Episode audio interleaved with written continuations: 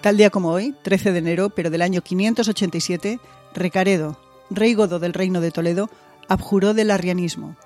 Se convirtió al catolicismo, que era la religión que profesaba la mayoría de sus súbditos hispanorromanos. Le siguieron los miembros de la nobleza goda y los obispos que hasta entonces también habían profesado el arrianismo. Dos años más tarde, en el Tercer Concilio de Toledo, se formalizó esta conversión y a partir de ahí el catolicismo fue la religión oficial del reino visigodo. Hola, soy Ana Nieto y les doy la bienvenida a Calendario de Historias, un podcast con el que durante cinco días a la semana les invitamos a un recorrido por la historia, por sus personajes y por lo que queda de ella hoy.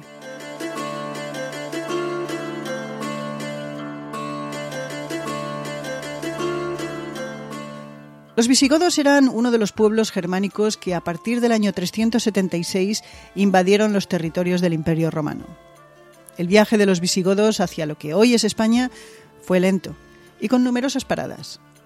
En el año 410, con Alarico I al frente, saquearon Roma. De allí se dirigieron lentamente hacia lo que hoy conocemos como Toulouse, en el sur de Francia, desde donde controlaban un territorio que abarcaba la Hispania romana. Esta situación sufrió un vuelco en el año 507, cuando los francos los derrotaron y los expulsaron al sur de los Pirineos. Pero los visigodos no eran las únicas tribus llegadas recientemente a la península ibérica.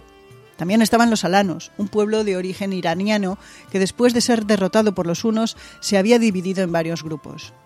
Algunos de ellos se unieron a las tribus germánicas en sus avances sobre las fronteras del Imperio romano. A principios del siglo V ya estaban en la Lusitania y en la circunscripción territorial romana conocida como la cartaginense. También hay que mencionar a los vándalos, conocidos por su violencia y con origen en las zonas bálticas de lo que hoy es Polonia y Alemania. A principios del siglo V se asentaron durante dos décadas en el valle del Guadalquivir. Después cruzaron el estrecho de Gibraltar hacia el norte de África. También estaban los suevos, que se asentaron en el noroeste peninsular y formaron el reino de Galaecia, con capital en lo que hoy es la ciudad portuguesa de Praga. Y por supuesto, también estaban las poblaciones nativas. Algunas de ellas, particularmente los vascones, cántabros y astures, se opusieron como pudieron al control por parte de estas nuevas tribus germánicas invasoras. Así las cosas, los visigodos solo acabaron dominando la península ibérica a finales del siglo VII.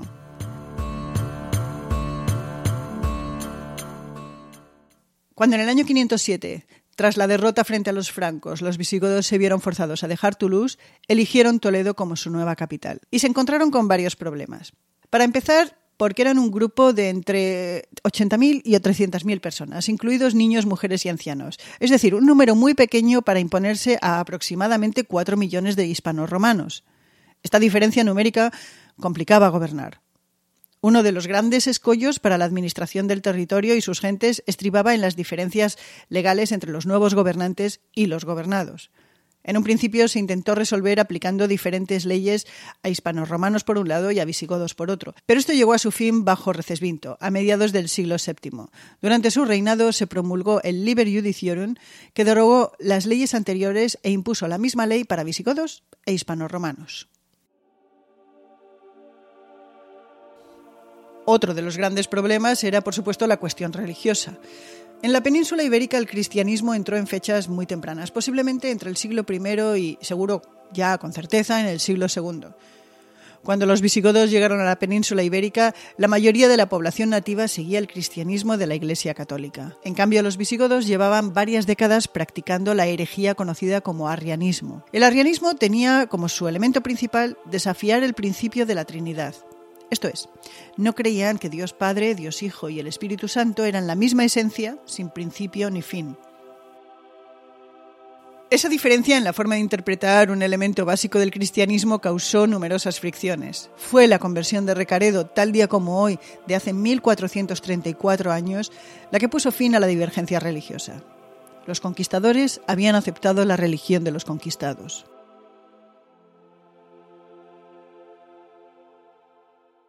Quedó fuera de esta unidad religiosa la minoría judía, que sufrió importantes persecuciones a manos de los visigodos.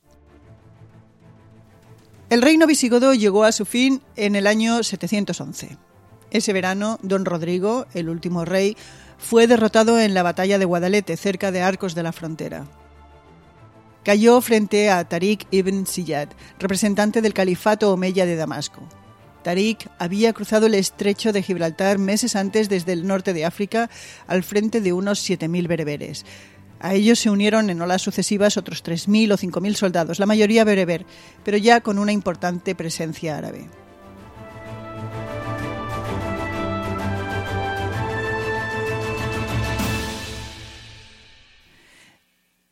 ¿Y qué queda del reino visigodo? Además de las listas de reyes godos con nombres tan improbables como Sigerico, Turismundo, Sisebuto o Chindasvinto, queda una importante presencia artística. Por ejemplo, la de San Pedro de la Nave, en Zamora, San Juan de Baños, en Palencia, o la de Santa Comba de Bande, en Ourense. Y quedan las maravillosas joyas de orfebrería como las que se encontraron a mediados del siglo XIX en una huerta de un pueblo toledano y que se conocen como el Tesoro de Guarrazar. Entre lo más maravilloso de ese descubrimiento se encuentra la corona votiva de Recesvinto, que hoy se puede ver en el Museo Arqueológico Nacional de España, en Madrid. En esa misma huerta se encontró la corona votiva de Suintila, de oro, perlas y zafiros, y que se identificaba porque de ella pendían unas letras que al leerlas revelaban la frase Suintilanus Rex Offeret. Pero en la madrugada del 5 de abril de 1921 esa corona desapareció de la armería del Palacio Real de Madrid. Había llegado allí por donación de la reina Isabel II en el siglo anterior. En apenas tres meses hará un siglo de su desaparición. Nunca se ha encontrado. Su desaparición sigue siendo un misterio. Y otros 13 de enero también pasaron a la historia. El de 1129 porque se reconoció oficialmente a la Orden del Temple, es decir, a los Caballeros Templarios. Había sido fundada en la década anterior por un grupo de nueve caballeros franceses que habían participado en la Primera Cruzada. Durante dos siglos, esta fue una de las órdenes militares más poderosas de la cristiandad. Su historia llegó a un fin rápido y trágico en 1312, con su disolución por orden del Papa. También el 13 de enero de 1435, el Papa Eugenio IV prohíbe en una bula la esclavitud de los habitantes originarios de las Islas Canarias, conocidos como guanches. Eso sí, para que se aplicase la bula se exigía que se convirtieran al cristianismo y en 1914 México, en plena revolución, suspendió pagos. Y en 2006, en Acasuso, provincia de Buenos Aires, se produjo el considerado robo del siglo. Seis ladrones con armas de juguete entraron en una sucursal bancaria llevándose 19 millones de dólares. En cuanto al año 587, cuando Recaredo se convirtió al catolicismo, pues tampoco encontramos muchos hechos que hayan llamado especialmente nuestra atención. Sin embargo, sí que queremos recordar uno que sucedió ese año, pero de diferente era. En el 587 a.C., y tras un largo asedio, el rey babilónico Nabucodonosor destruyó el primer templo de Jerusalén ese año, o al siguiente. No hay unanimidad en este punto. Esto dio lugar a sucesivas deportaciones de judíos a Babilonia.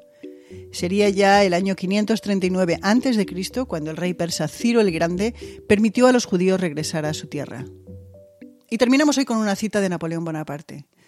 La historia es la versión de eventos del pasado sobre los que la gente ha decidido estar de acuerdo. Esto ha sido hoy calendario de historias. Lo hemos hecho María Luz Rodríguez y yo, Ana Nieto.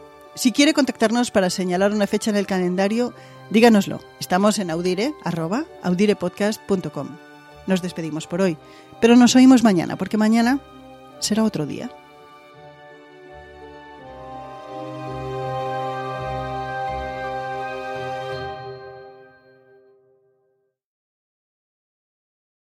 Karen is the proven expert in addiction treatment. A recent independent study showed that 94% of Karen patients were still in recovery 90 days post-treatment. Visit caron.org slash real. Karen. Real results, real care, real about recovery. Some people say the metaverse will only be virtual. But one day, in the metaverse, doctors will practice high-risk surgeries hundreds of times before they operate on real patients and students will be transported to ancient Rome and Saturn's rings, improving health outcomes, learning, and more. The metaverse may be virtual, but the impact will be real. Learn more about what Meta is building for the metaverse at meta.com slash metaverse impact.